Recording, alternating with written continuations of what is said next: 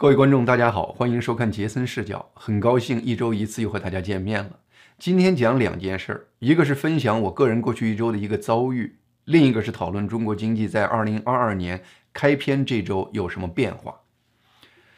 首先呢，在过去这一周，我得了新冠病毒。是的，在这个疫情全球肆虐的两年后，在我多次从学术和理论的角度讨论了这个话题后。在过去这一周，我终于身体力行，自己也得上了。Omicron 果然不负众望，以空前强大的传染力，在美国掀起了一轮前所未有的感染浪潮。在2022年的第一周，美国新冠病毒阳性的数量每天都是以八十万、九十万甚至上百万的数量在增加。对于出现一百多个阳性就能把一个一千三百万人的大都市都完全封闭起来的中国，这个数字对于很多中国人来说，完全是不可思议的、不可想象的。感觉美国应该已经是尸横遍野、亡国灭种的地步了。那宏观的统计数据总是给人一种抽象不直接的那种感觉。现在好了，我可以用我切身的体会。来和大家分享一下这个 Omicron 变种的实际情况。那我家人是一月三日核酸检测查出阳性，我最开始身体出现不舒适的感觉是一月五日周三下午，主要的感觉是头非常疼，身体各处都不舒服，浑身无力，没有胃口。因为当天上午已经答应芳菲上他的芳菲访谈，所以周三晚上还是强撑着做完那期直播节目。做完节目后，我几乎什么晚饭都没有吃，就开始倒头大睡。晚上时不时被身体各种痛苦的感觉搞醒。醒来后呢，我一般都是喝很多水，然后接着睡。第二天一月六日上午起床后，还是感觉浑身无力、头痛和各种不舒服的感觉，强迫吃了一些东西，但是嘴完全是苦的发麻。然后呢，又开始昏睡，迷迷糊糊，几乎睡了一整天后，到一月六号晚上醒来时，直觉上就感觉最难受的这这个阶段已经过去了。然后呢，就是再喝水，强迫吃些东西，接着睡觉。等到一月七日早上，就基本上感觉大体好了。一月七日中午以后，除了个别时候还有些头痛或者身体某个部位痛的感觉，基本上就和平时正常的身体状况已经没有什么大的区别了。头脑也清晰到了，能够开始处理一月六日落下的一些工作了。到一月八日做完节目的今天，你要再问我现在还有什么残留的感觉，我最大的不爽的感觉就是周四全天和周五上午睡得太多，把觉给睡倒了，把生物钟给睡乱了。你比如说今天凌晨两三点就醒了，然后两三个小时都睡不着，挺烦的。当然。另外，个别时候我嗓子会有些痒，有时想咳嗽一下的感觉，这基本上就是现在全部的症状。在疫情之前，我一般是两三年会得一次比较重的流感，每次我都得躺上一两天，然后需要一个来星期才能比较彻底的恢复。在疫情这两年，我没有得任何流感，这次算是抵上了。不过我不得不承认，比我历史上流感的感觉还要弱一些。啊，对了。我是在二零二一年六月注射的新冠疫苗。也许有观众会说，你的个例也许太特殊，也许没有什么代表性。那实话实说，我的情况在我了解的感染人群里，还真是属于反应比较严重的那个特例。很多人的反应比我还轻很多。我知道我身边有一个华人家庭。那个家庭的得病情况，简直就可以说是一个巧妙设计、有参照的一个实验。那么这一家呢，六口人，呃，平时大家都很健康，爷爷奶奶都是七十多岁的老人。爷爷二零二一年打了疫苗，奶奶没打。爸爸妈妈都是四十多岁，爸爸打了疫苗，妈妈没打。两个孩子都是十多岁，哥哥打了，弟弟没打。三个年龄段的人群，每个年龄段都有一个。打了疫苗，一个没打。在过去两个星期是美国的这个节日期间，大家基本都在家里，很少外出。首先是奶奶出现了一些反应，比如喉咙疼、无力、咳嗽、流鼻涕、嘴里没味儿等。呃，也不发烧。原本没有把这个状况和新冠病毒联系起来，因为这些状况呃，实在太典型的像感冒了。但是为了保险，还是去了做了一下核酸检测，结果是阳性。这个阳性结果对奶奶来说实在是有些太意外。那么随后，这个家里的妈妈也开始喉咙疼，弟弟出现了嗯微弱的头疼，爸爸也开始全身不舒服，爷爷也有一些极其轻微的咳嗽，哥哥没有任何反应。那么为了保险起见，大家都做了核酸检测，检测结果是除了哥哥是阴性以外，其他人全都是新冠病毒阳性。但是呢？大家也不认为哥哥阴性，因为他打了疫苗，因为爸爸和爷爷也打了疫苗，但是结果也是阳性。大家认为呢？主要是因为哥哥阴性的主要原因是他晚上玩，白天睡，和全家人的作息时间都不一样，结果可能反而回避了被家人给传染上。当然了，就是被确定阳性的五个家人的症状也都是很轻的，妈妈、爸爸。和弟弟的主要症状基本在出现两天后都变得很不明显了，而爷爷除了偶尔咳嗽一下，从始至终状况基本上就和正常人没什么区别，只有奶奶的咳嗽，呃，状态持续了时间超过了一个星期。所以呢，至少我身边知道的大多数人对于 Omicron 的体会，就真的和一次比较轻的流感或者感冒的那种感觉是一样的。其实从美国的宏观统计数据来看，也基本符合我观察的这个情况。虽然在美国这一波由 Omicron 引发的这种新高潮中，每日确诊的人数比美国历史高点已经高出了三到四倍，但是对应的新冠死亡人数只是稍微有一点点上扬。从绝对数量上讲，还不及美国每日死亡人数高峰时的那个一半儿而且呢，就连这个。新冠死亡人数的小幅上扬有很大的可能，也是因为目前美国新冠死亡人数的统计办法决定的。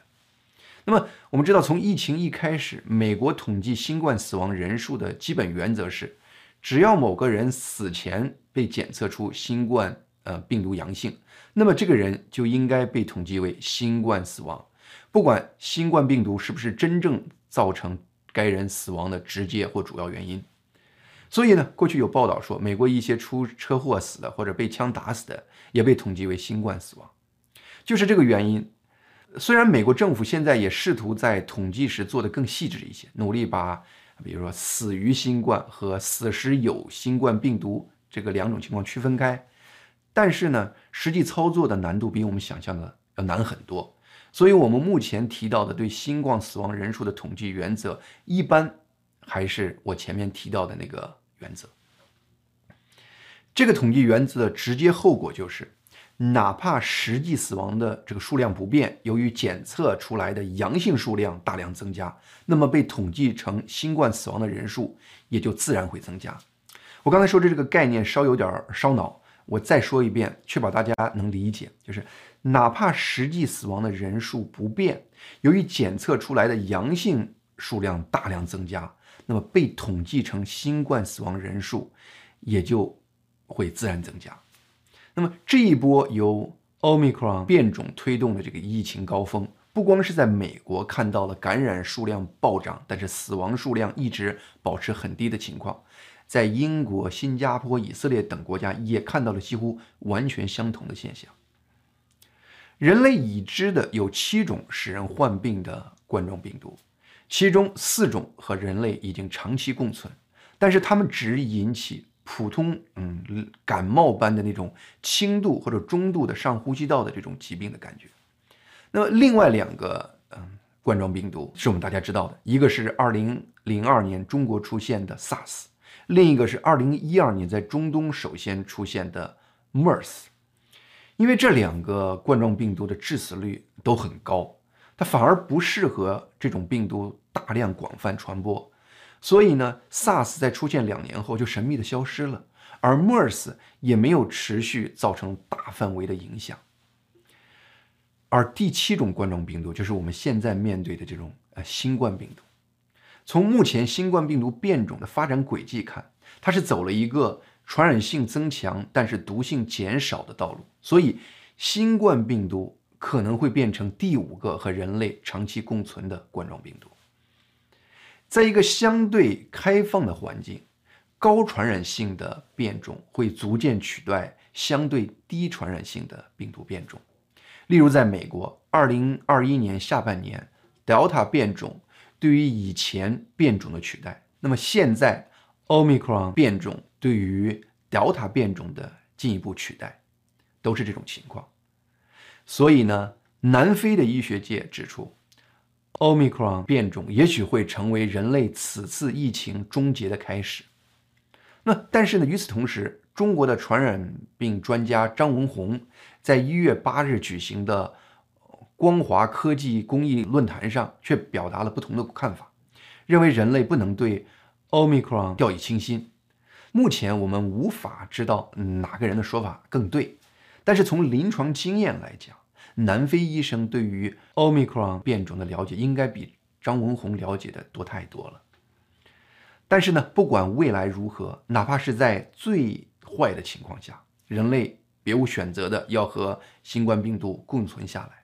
我个人的切身体会，至少能给大家提供一个好消息，那就是 Omicron 这个变种也许不是自然给人类的一个最坏的选择。好。病毒这个话题就讲到这儿，下面我们来聊聊经济话题。我对二零二二年的中国经济有一种极强的悬念感，那感觉就好像是一个人看完一个电视连续剧，这个这个精彩的第一季看完，立刻按捺不住的想立刻开始看第二季。很多经济现象看似孤立分散，其实是一场大戏的不同角度的展现，关键是你能不能。把握住背后的这个脉络。我跟踪中国经济话题十七年了，二零二一年是中国经济一个里程碑式的年份。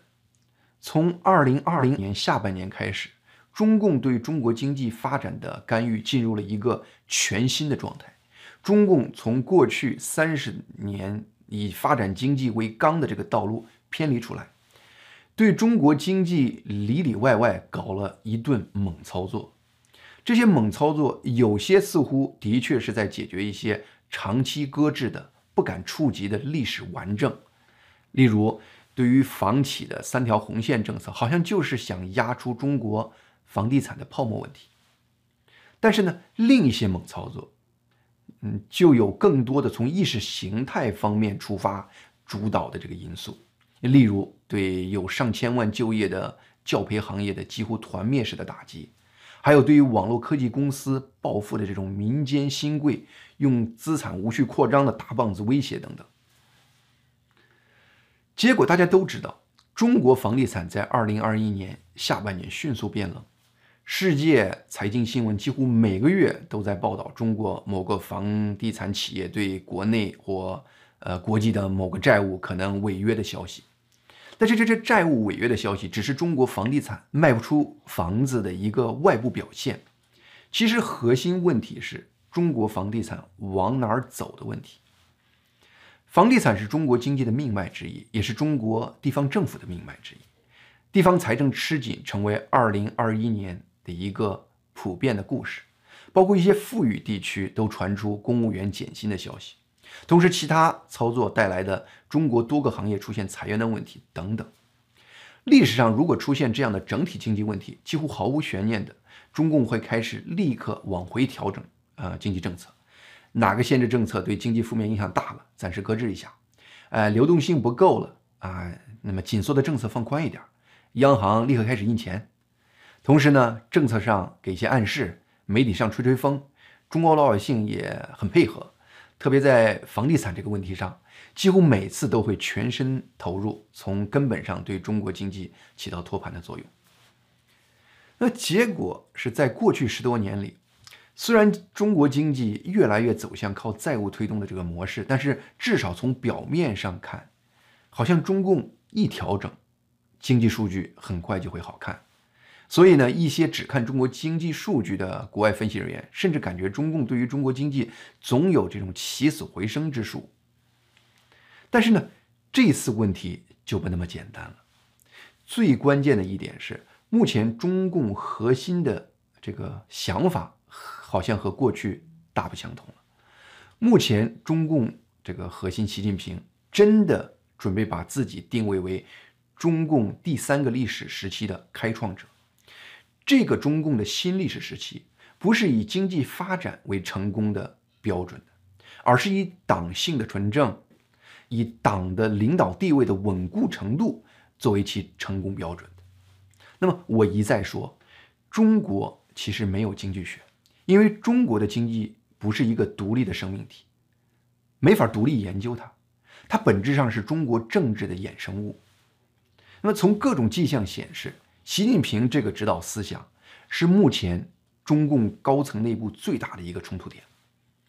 我对二零二二年的中国经济的悬念感。主要来自中共在二零二一年底发出的一系列混乱的政治信号。一方面，好像中共和历史上一样，表现出要调整二零二一年的一些做法的这个计划。你例如，中共二零二一年十二月八日到十日举行了一个一年一度的中央经济工作会议，这个会议是中共经济领域一年中最重要的会议之一。它不光是总结和分析了2021年的经济政策，还决定了2022年的中国经济政策的方向。那很明显，中共党内对于中国经济在2021年下半年快速下滑的意见很大。会议点明了中国经济目前面临的三重压力，并对未来经济政策反复强调一个“稳”字。这确实是在间接批评习近平2021年对于中国经济下的一系列的猛操作。除了从宏观经济政策上强调一个“稳”字，对于一些具体的领域，你比如说房地产行业，中共还出台了一系列具体的辅助措施，例如放开一些土地出卖限制，啊，放松房贷，央行降准等等，这些。这个说法和政策给人一种，二零二二年中共经济政策会改变二零二一年的轨迹，会向以推动经济发展为目的的历史政策回归。但是另一方面，习近平本人和他派系中的其他人又在中共的党媒上提出火药味十足的一些说法。你比如说，坚持敢于斗争、勇于自我革命等这样的说法。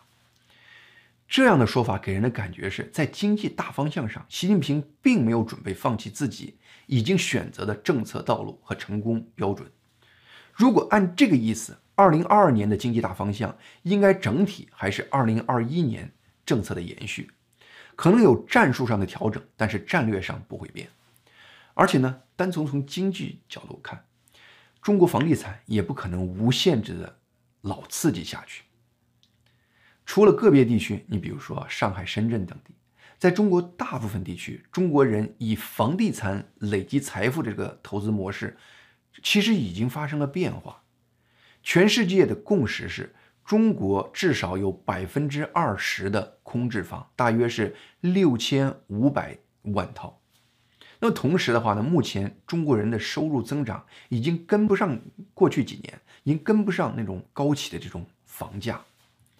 而且呢，中国人口也已经在二零二一年进入顶峰，开始下走了。历史上能忽悠人的说法，二零二二年还能起作用吗？那么中国经济二零二二年到底往哪里走？二零二二年，我首先看到的就是股市投资人对于中国科技公司未来的恐慌感丝毫没有减少，任何风吹草动都让投资人。抱头鼠窜。举个例子，中国腾讯，大家提起腾讯，大家会想起微信、QQ 啊、网络游戏等这些产品，单纯的认为它是个科技公司。但是腾讯其实还是一个庞大的资本帝国。按彭博社估计，截止二零二一年九月底，腾讯这个控制的投资组合的价值超过一万两千亿人民币。你比如说这个网络这个视频平台哔哩哔哩，呃，网上的这种送货平台美团，还有网上购物的这个主要的网站京东等等，众多的中国大公司，腾讯都是它的大股东。也就是说呢，腾讯的影响力不是一个腾讯公司。通过它的投资，它可以对中国一个庞大的经济运行体系产生深远的影响。这样一说，你大概可以理解中共为什么要指责这些民间新贵资本无序扩张了吧？腾讯是这样，阿里和其他的类似企业何尝不也是这样的？那么，腾讯这样的企业要如何做才能让中共满意放心呢？没人知道，大家都在紧张的看。二零二一年十二月二十三日，第一只靴子落下来了。腾讯表示将通过股票分红的办法，把价值一百六十四亿美元的腾讯掌握的京东股票的大部分从腾讯的账目中去掉，从此来削弱它与这个京东这样子电子商务公司的联系。用实际行动响应中共控制资本无序扩张的这样的一个党的要求，但是如此大尺度的减持操作，一下子让市场这个知道中共的口号不是喊喊就完事儿了，结果立刻引发市场恐慌，京东当天暴跌了百分之七。但是呢，这才是这个中国这个科技方面掉下的第一只鞋。腾讯这个白脚虫穿的其他鞋什么时候掉呢？成了惊弓之鸟的市场在紧张的等待。一月五日，腾讯宣布出售它拥有的新加坡游戏和电商公司 C 有限公司的部分股票，价值三十亿美元。这笔三十亿美元的交易，表面看是个纯商业决定，而且对于腾讯这样子的巨型公司，也不是什么大交易。但是市场还是把它解读为这是为迎合中共监管要求的下一步行动。那个结果再次引发市场恐慌。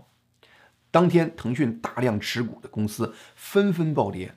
你比如说，直播平台哔哩哔哩和嗯美团网分别下跌了百分之十一，那么京东也下跌了百分之七，连腾讯自己也下跌了百分之四，而且连累恒生科技指数下跌了百分之将近百分之五。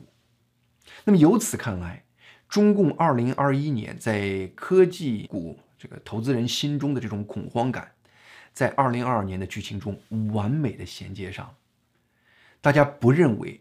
二零二二年中共在这方面政策会有什么调整。那么二零二二年开年，中国的房地产整体又如何呢？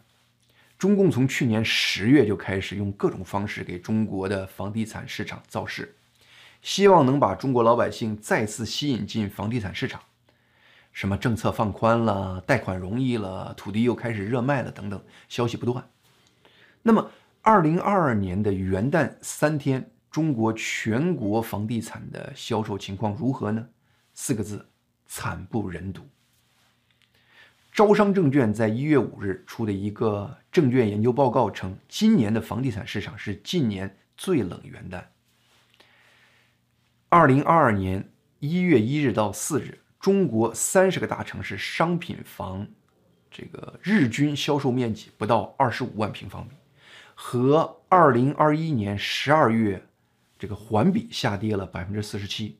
和二零二一年同比下跌了百分之二十八，和疫情前二零二零年同比更下跌了百分之四十，其中三线城市同比的跌幅接近了二零。二零年二月，中国全国因疫情几乎全面停摆，当时那个跌幅。二零二二年开头，房地产销售持续了二零二一年的低迷，结果自然房企暴雷的警报声也延续了二零二一年的状况。一月六日，新年的第一周还没有过完，两个中国房企违约和可能违约的消息就通过彭博社在全球金融圈传开了，一个是。中诚信托公司表示，世茂集团在一个信托产品上有六点四五亿的逾期付款，以此为原因，中诚信托正邀呃世茂集团提前还全款。另一个是广州富力地产说，他正在努力寻找足够的资金，来部分偿还下周要到期的债务。